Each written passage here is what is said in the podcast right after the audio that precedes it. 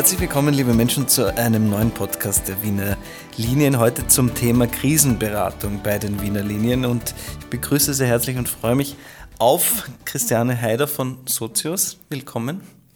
Dankeschön. Sozios stimmt nicht ganz, es ist relativ komplex gleich zu Beginn. Ich habe es selber noch nicht ganz verstanden, aber Sie werden uns das sicher erklären. Also Sozius ist der psychologische Dienst der Wiener Linien. Sie sind aber zusätzlich noch äh, Referatsleiterin der Abteilung Arbeitspsychologie. Stimmt das so? Nicht ganz. Okay. Dann bitte es zu erklären. Ähm, also es gibt bei den Wiener Linien die Stabstelle Arbeitnehmerschutz. Die mhm. besteht aus Sicherheitstechnik, Arbeitsmedizin und eben der Arbeitspsychologie, wo die Psychologen drin vereint sind, mhm. eben bei der Arbeitspsychologie. Wir sind ausgebildete Psychologen, haben das alles studiert, sind auch klinische Psychologen, das heißt, wir können auch Diagnostik durchführen. Und dann gibt es noch zusätzlich das Sozius-Team, das extra geschaffen wurde, als soziale Unterstützung ähm, die Mitarbeiter und Mitarbeiterinnen dazu, äh, dabei zu begleiten, wenn sie etwas Traumatisches erlebt haben, dann sehr gut wieder in den Alltag hineinzufinden und dieses traumatische Ereignis zu verarbeiten. Und ähm, sozusagen das Sozius-Team besteht aus Menschen, die das nicht herkömmlich studiert haben, sondern innerhalb des Betriebs ausge oder von ihnen ausgebildet wurden oder? Genau, also Sozius an sich ist ein Leinhelfer-Team, mhm. Äh, ein Kriseninterventionsteam, ganz klassisch, wie man es teilweise auch vom Roten Kreuz kennt sind allesamt keine Psychologen, sondern Mitarbeiter und Mitarbeiterinnen der Wiener Linien, teilweise ehemalige Buslenker, ähm, Straßenbahnfahrer, arbeiten in den Werkstätten, also wirklich bunt durchgemischt und sind dann extra von uns psychologisch geschult worden, mhm. dass sie sich mit Themen wie Krise, Verarbeitung von Krise, Gesprächsführung gerade äh, im Bereich Krise ähm, auskennen und hier eben die Mitarbeiter unterstützen können, wenn etwas Traumatisches passiert ist. Und die sind, wie Sie gesagt haben, Ex-Buslenker ähm, auch noch tätig in einem ureigenen oder ursprünglichen Job oder machen die ausschließlich Sozius? Nein, also ausschließlich Sozius macht niemand bei uns, mhm. äh, sondern die haben bei den Wiener Linien noch eine andere Haupttätigkeit und machen Sozius quasi nebenbei und können sich dann in Rufbereitschaften eintragen, äh, und fahren dann eben auch auf Einsätze, wenn dann wirklich ein Einsatz reinkommt über die BI.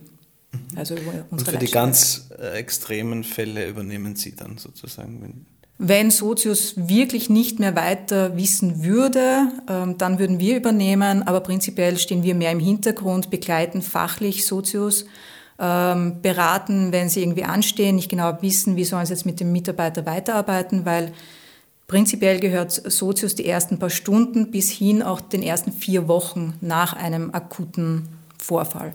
Mhm. Das heißt, in der Zeit ist unser Kriseninterventionsteam zuständig, die Mitarbeiter und Mitarbeiterinnen zu begleiten und erst dann, wenn die Symptome nicht abklingen sollten oder immer noch bestehen, dann verweisen sie an uns.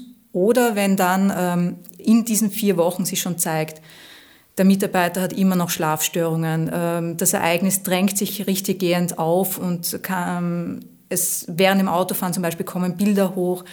Dann äh, verweisen sie auch schon an uns. Was sind die Hinweise oder wann kommt es dazu, dass Sozius aktiv wird? Also es gibt ganz klare Indikationen, mhm. da wird Sozius einfach immer aktiv. Das mhm. nennen wir sogenannte Muss-Indikationen. Das ist zum Beispiel im U-Bahn-Bereich ein Fahrgast fällt auf die Schienen, ob selbst gewollt oder nicht, und ähm, der einfahrende Zug erwischt ihn leider Gottes. Dann ist der Fahrer natürlich so äh, betroffen, traumatisiert oder potenziell traumatisiert. Also Überfahren einer Person ist eine Mussindikation. Da wird automatisch Sozius mhm. angerufen. Dasselbe haben wir an der Oberfläche, sprich im Bereich der Straßenbahn und vom Bus. Ähm, Wenn es da Vorfälle gibt, dass eine Person unter den Bus kommt oder ein Fahrradfahrer voll gegen eine Straßenbahn fährt.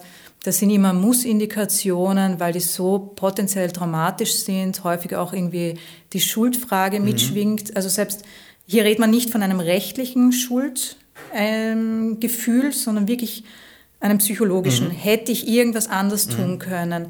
Was wäre, wenn ich in der letzten Station fünf Sekunden länger geblieben wäre? Hätte ich das dann vermeiden können? Hätte ich, wenn ich eine Hundertstel Sekunde früher gebremst hätte, das verhindern können. Also das schwingt dann sehr oft mit. Natürlich äh, bei allen Unfällen, wo Kinder beteiligt sind, äh, wird auch immer sofort Sozius alarmiert. Und dann haben wir sogenannte Kann-Indikationen. Da steht es den Mitarbeitern frei, ob sie Sozius in Anspruch nehmen wollen oder nicht. Aha. Also das ist zum Beispiel ähm, Beobachten eines tätlichen Angriffes. Also wir haben beim Muss ähm, tätlichen Angriff, wenn zum Beispiel ein äh, Kontrolleur von einem Fahrgast tätlich attackiert wurde, mit Körperverletzung, ähm, dann wird Sozius auf jeden Fall ähm, angerufen und informiert. Wenn es jetzt ähm, wir nennen es ganz gerne Insultierung ist, das heißt verbale Attacken oder Bespucken, also alles, was jetzt keine grobe Körperverletzung ist, das ist eine Kann-Indikation, weil wir haben genügend Mitarbeiter, die sagen, das ist mir schon so oft passiert, das ist mir eigentlich schon wurscht, mhm. gehört irgendwie zum Job dazu mhm. und andere, die wühlt das so extrem auf. Möglicherweise haben sie schon mal etwas Ähnliches erlebt und es gibt eine Retraumatisierung oder wie auch immer.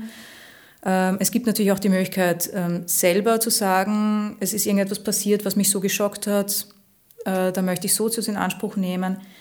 Aber, und da muss man auch sagen, sind die Wiener Linien äh, extrem weit im Angebot, dass sie sagen, selbst wenn eine akute persönliche Krise vorfällt, und da reden wir von ähm, das Kind von einem Mitarbeiter verstirbt plötzlich ähm, unerwartet während einer Reise oder sonst irgendwie oder der Lebensgefährte kommt am Abend nicht mehr zurück, obwohl er in der Früh noch Papa gesagt hat. Auch da kann man Sozius in Anspruch nehmen. Mhm. Also auch hier greift das, wenn es potenziell eben dramatisch war. Genau. Und ähm, dann läuft das so ab, äh, über die Leitstelle äh, wird das Sozius-Team alarmiert. Das hat sich vorher in eine Rufbereitschaftenliste eingetragen, die liegt der Leitstelle auf. Ähm, die Leitstelle ruft an, sagt, ähm, der und der Vorfall ist passiert, bitte fahrt entweder in eine Verkehrskanzlei oder direkt vor Ort und ähm, betreut den Mitarbeiter. Die Betreuung selber findet dann immer quasi unter sechs Augen statt. Mhm äh, weil Sozius immer im Zweierteam unterwegs ist und dann halt mit dem betroffenen Mitarbeiter. Das heißt, man sucht sich einen ruhigen Raum, man bringt den Betroffenen aus dem Geschehen heraus. Ähm, das Ganze ist vertraulich. Dadurch, dass ähm, Sozius quasi zu uns Psychologen gehört, unterliegen die genauso der Verschwiegenheitspflicht. Also was in dem Gespräch gesprochen wird, geht ebenfalls nicht nach draußen. Und hier ist ähm, die Erstmaßnahme über den Vorfall erzählen lassen. Was ist denn eigentlich aus der Sicht des Betroffenen oder der Betroffenen passiert? Ähm, wie fühlt sich die Person? Was ist gedanklich dann gerade abgegangen? Ähm, das irgendwie einordnen zu können, nicht, dass die Emotionen irgendwo herumschwirren und das, was wirklich passiert ist, ganz woanders ist. Also es kommt hier zum Zusammenführen. Mhm. Warum geht es mir so, wie es mir geht? Mhm. Also das haben wir zum einen eben die Geschichte erzählen lassen und zum anderen, ähm, dass Sozius dann auch Informationen liefert. Mir als Betroffenen geht es gerade so, wie es mir geht, weil ich etwas Außergewöhnliches erlebt habe. Mhm. Ich bin kein kranker Mensch, weil ich mich hilflos fühle, äh, vielleicht Schuldgefühle habe, ähm, verzweifelt bin, wütend bin. Also wir haben ja wirklich die komplette Bandbreite an Emotionen, aber das sind natürliche ähm, Reaktionen auf unnatürliche Ereignisse. Und allein dieses Wissen beruhigt die Mitarbeiter. Und zu wissen, es gibt hier ein Netz, das mich auffängt, ähm, die Wiener Linien schauen auf mich, achten darauf, dass es mir aufgrund des Ereignisses dann trotzdem wieder gut geht. Und dann schauen wir natürlich, dass wir nicht nur den primär Betroffenen äh, betreuen, also wenn wir zurückkehren zum U-Bahn-Beispiel, wir haben es sehr häufig, dass zu dem Zeitpunkt, wo eine Überführung stattfindet, ein Gegenzug einfährt. Das heißt, wir haben den Fahrer von der U-Bahn, die ähm, quasi der Unfallzug mhm. ist, und dann haben wir aber den Gegenzug auch noch, wo der Fahrer erste Reihe fußfrei den Vorfall sieht. Der ist natürlich genauso betroffen. Mhm. Wir haben möglicherweise Stationswarte, die beim Evakuieren geholfen haben, die dann aber einiges gesehen haben, was sie lieber nicht gesehen haben. Auch hier unterstützen wir natürlich. Also wir schauen nicht nur auf die primär Betroffenen, sondern auch auf die sekundär Betroffenen, also die, die im weiteren Sinne ebenfalls äh, involviert waren. Mhm. Das Ganze ist aber nur, wenn ich es richtig verstehe, also nur, um Gottes Willen, es sind ja über 8000 Menschen, die hier arbeiten, intern.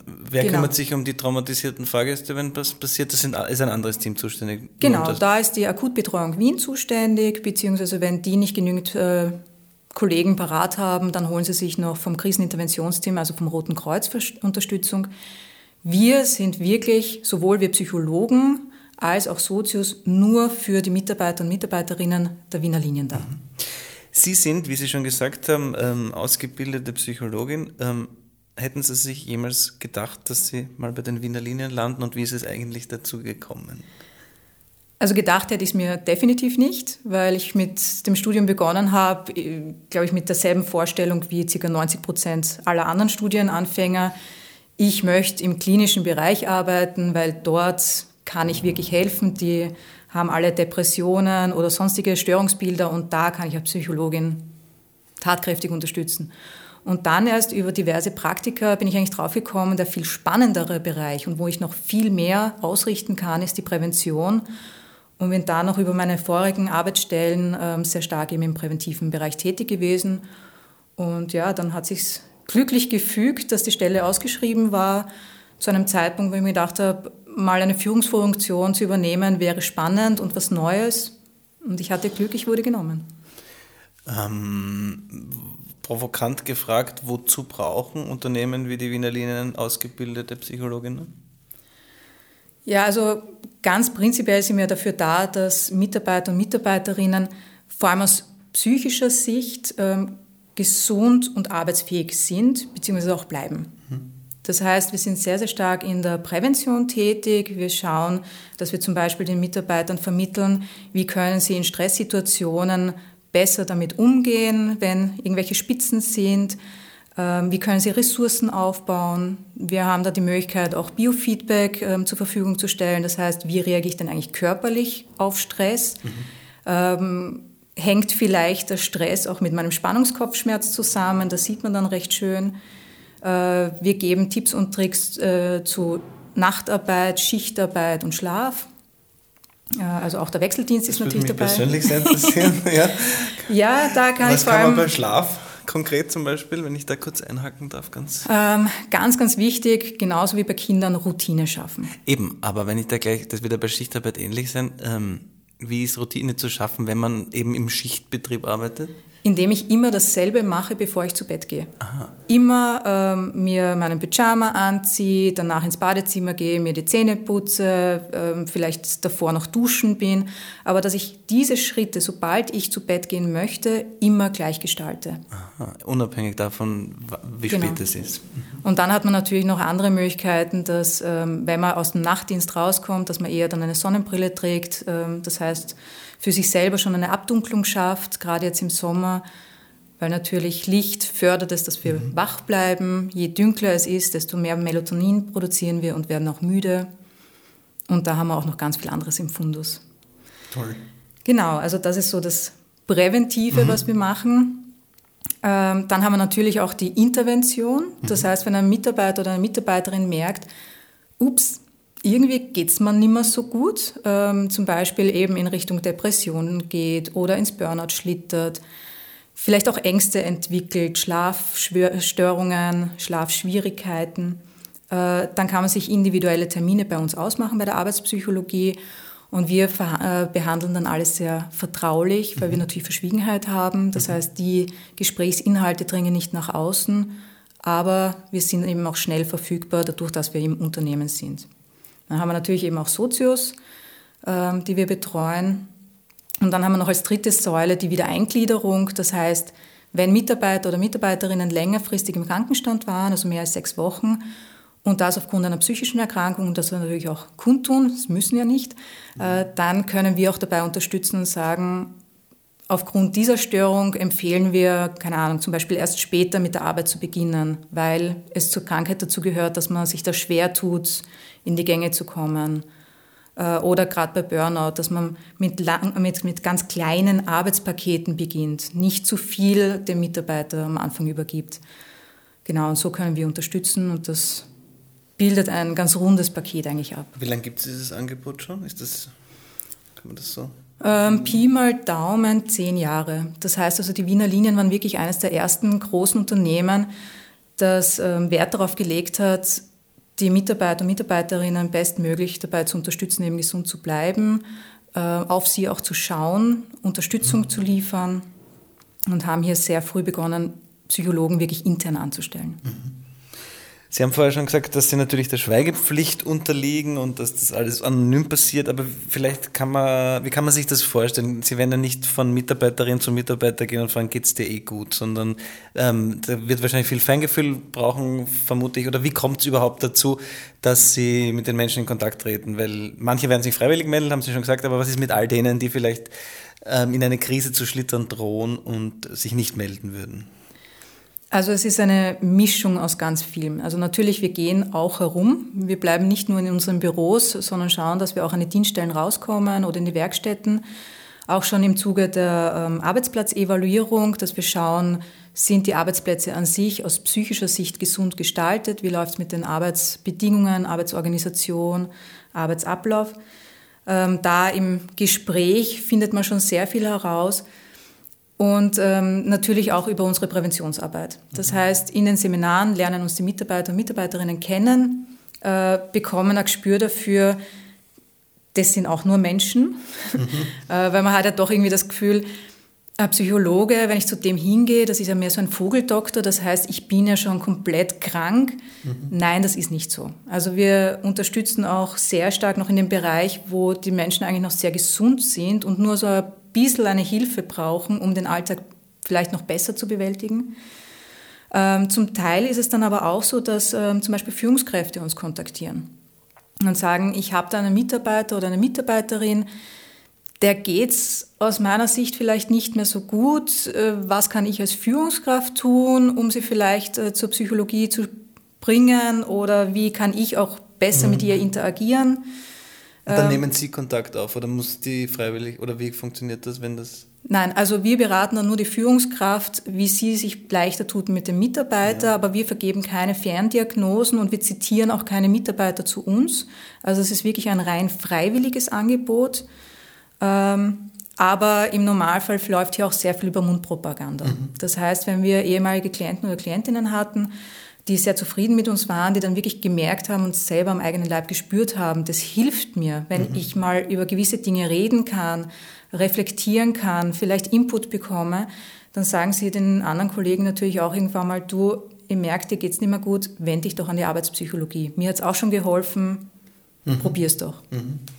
Ähm, weil Sie vorher gesagt haben, gesunder Arbeitsplatz, wie, was gibt es da für Kriterien? Also ich stelle mir vor, zum Beispiel Sonnenlicht oder so, was bei einem U-Bahn-Fahrer oder einer U-Bahn-Fahrerin, die jetzt auf der U4 fährt oder so, ja schwierig zu, einzuhalten ist. Also was, wie kann man das konkret umgesetzt auf die Wiener Linien definieren? Es gibt da zwei unterschiedliche Arbeitsplatzevaluierungen. Mhm. Die, die wir machen, ist eben die aus psychischer Sicht, die jetzt auch im Arbeitnehmerschutzgesetz drinnen ist, die vor allem die vier Bereiche abdecken soll, äh, mit dem Arbeitsklima im Prinzip, also schon auch, wie heiß ist es möglicherweise, mhm. wobei wir nicht dieselben äh, Grenzwerte haben wie beispielsweise die Sicherheitstechniker. Äh, wir wissen, die Konzentrationsleistung sinkt einfach, je heißer es wird. Äh, wir schauen dann auch, wie laut ist es möglicherweise. Mhm. Auch hier orientieren wir uns nicht an den Dezibel, sondern eher an meiner Tätigkeit. Mhm. Ein Buchhalter, der ganz genau, oder ein Controller, der ganz genau auf die Zahlen achten muss, braucht möglicherweise wesentlich ruhiger als jemand, der im Infocenter sitzt und es eh immer ein bisschen laut mhm. ist, aber man selber im Gespräch ist. Also da schaut man, passt die Tätigkeit zu den Umgebungsgeräuschen. Äh, dann haben wir die Arbeitsorganisation. Wer gibt mir überhaupt Aufgaben? Bekomme ich alle Informationen, die ich dafür brauche? Wie ist die Zusammenarbeit mit den anderen ähm, Kollegen, die ich für diese Aufgabenerfüllung brauche? Dann haben wir natürlich auch das Sozialklima, Thema Konflikte möglicherweise im Team, aber auch mit meiner Führungskraft. Auch da läuft es leider nicht immer ganz reibungslos, aber auch das würden wir damit erheben. Äh, und schlussendlich haben wir noch die Arbeitstätigkeit an sich. Was bringt die dann auch noch für ähm, Anforderungen mit sich? Muss ich permanent viel zu viel tun? Geht sich rein rechnerisch schon gar nicht aus? Mhm.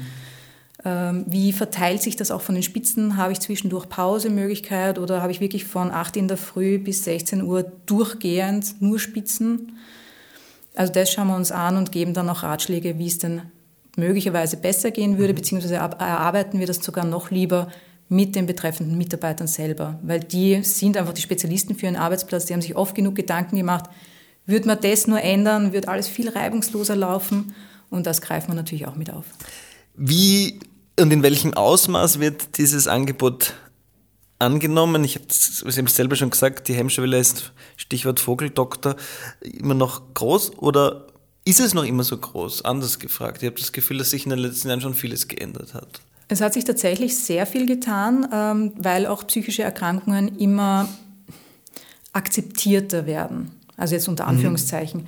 Das heißt, die Menschen können viel mehr damit anfangen und man wird nicht mehr als Aussätziger behandelt. Ja.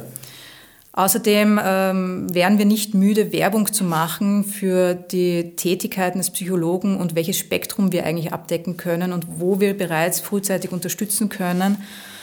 Und wir sind auch extrem vorsichtig mit Diagnosen. Mhm. Also am liebsten vergeben wir gar keine Diagnosen, weil das sofort äh, in Richtung Stigmata geht, mhm. sondern schauen, wie können wir bestmöglich unterstützen, äh, ohne dass es immer gleich ins Krankheitswertige geht. Und dadurch haben wir doch eine sehr hohe Akzeptanz. Ähm, natürlich mit Wellen, mhm. also es gibt immer wieder Phasen, da melden sich, keine Ahnung, locker mal zehn Klienten pro Woche und dann ist wieder, wie zum Beispiel jetzt im Sommer, relativ ruhig. Ähm, aber man merkt schon, die Akzeptanz steigt. Ja. ja. Ich finde, das sind wunderbare Schlussworte. Frau Heider, vielen Dank für Ihre Zeit. Dankeschön auch. Und Ihnen, liebe Menschen, ähm, alles Liebe, kommen Sie gut durch die Stadt.